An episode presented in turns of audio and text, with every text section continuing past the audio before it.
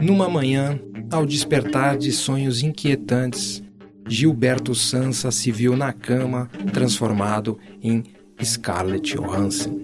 That's right. Mas espera aí. Antes você precisa saber de algumas coisas.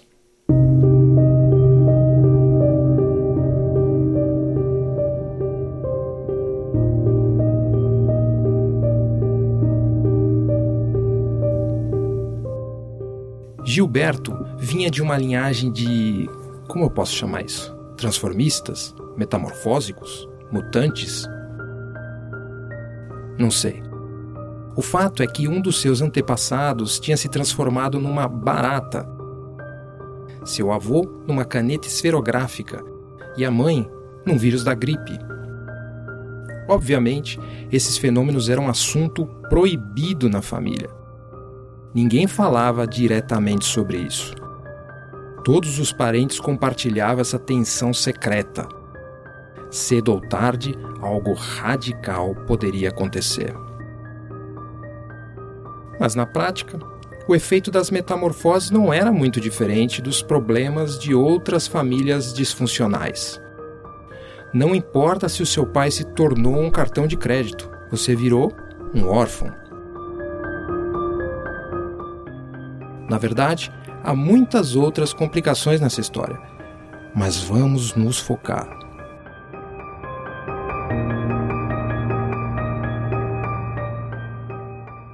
Gilberto Sansa não conseguia parar em emprego algum. Pedia demissão anualmente, às vezes até antes. Mas, no começo, sempre era de um entusiasmo ímpar, quase obsessivo. Por exemplo, quando foi gerente de operações numa editora, chegou a trabalhar 16 horas por dia. O dono da empresa era um daqueles obsessivos controladores que gostava de enviar e-mails terroristas aos funcionários. Assim, Sansa sempre estava no limite. Culpado, sentindo-se ineficiente e lutando para agradar o pai ausente. Mas não importa o que ele fizesse, o dono estava sempre descontente. E Sansa nunca se sentia reconhecido.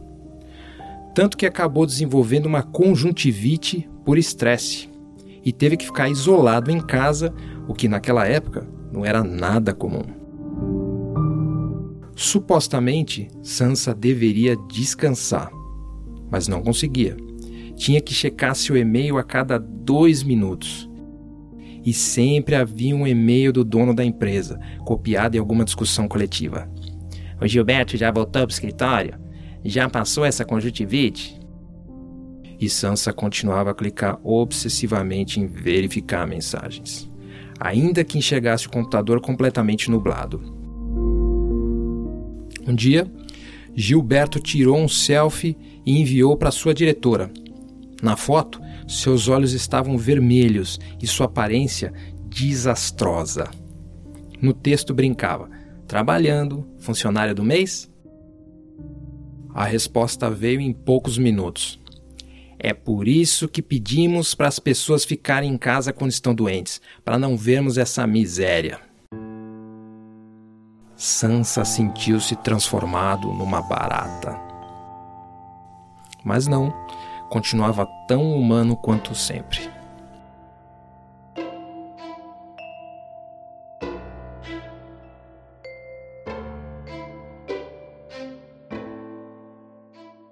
Passaram-se quase dez anos e muitos empregos. Sansa esperava ansiosamente pela sua metamorfose, mas ela nunca vinha. Fazia listas de coisas nas quais gostaria de se transformar: abajur, motocicleta, rato, rúcula, qualquer coisa, menos Gilberto Sansa. Qualquer coisa, menos trabalhar, trabalhar e nunca ser reconhecido. Até que, finalmente, a coisa veio. Olhou no espelho e era perfeitamente Scarlett Johansson. Não era tão linda quanto nos filmes, mas ok, continuava impressionante.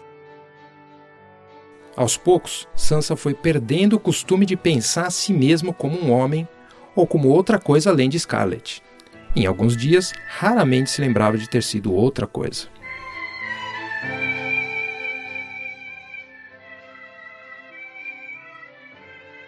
Scarlett checava seus e-mails obsessivamente em busca de novos convites para atuar olhava reviews de seus filmes mais antigos, vasculhava o YouTube, o Twitter, o que estavam dizendo dela. Ninguém parecia dar o valor que Scarlett merecia pelo seu trabalho árduo. A maioria só comentava sobre sua aparência, cortes de cabelo e etc. Pior, em alguns casos falavam só do filme e nem a mencionavam. Cansada, Scarlett decidiu sair do apartamento pela primeira vez depois de semanas.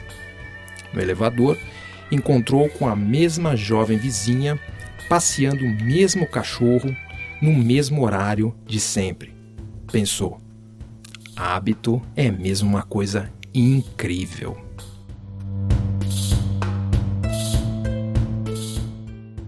A vizinha não parecia surpresa com a metamorfose de Sansa nem o porteiro, nem a moça da limpeza. Ninguém lhe dava a mínima. Será que Sansa estava alucinando? Olhou-se no reflexo do vidro e continuava perfeitamente Scarlet. Na rua, encontrou com outro vizinho que, de um jeito completamente cotidiano, lhe disse: Bom dia, dona Scarlett. Ok. Scarlett era sua identidade, afinal.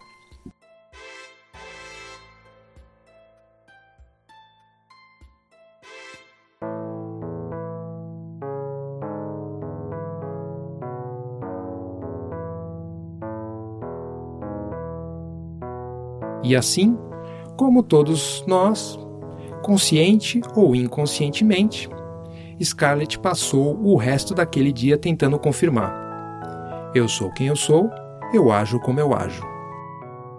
E era isso. Scarlett Johansson. Todo mundo sabia, mas ninguém se importava. Ela voltou o mais rápido possível do supermercado, jogou as compras na mesa e começou a chorar. Ninguém me reconhece pelo que eu sou. Ninguém me dá o devido valor. Eu queria me transformar em outra coisa.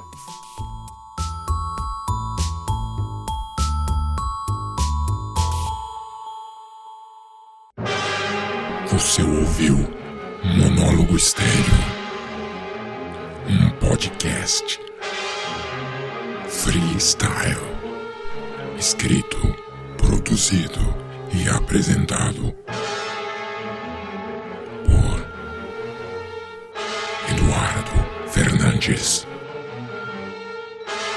Para apoiar esse trabalho, é só visitar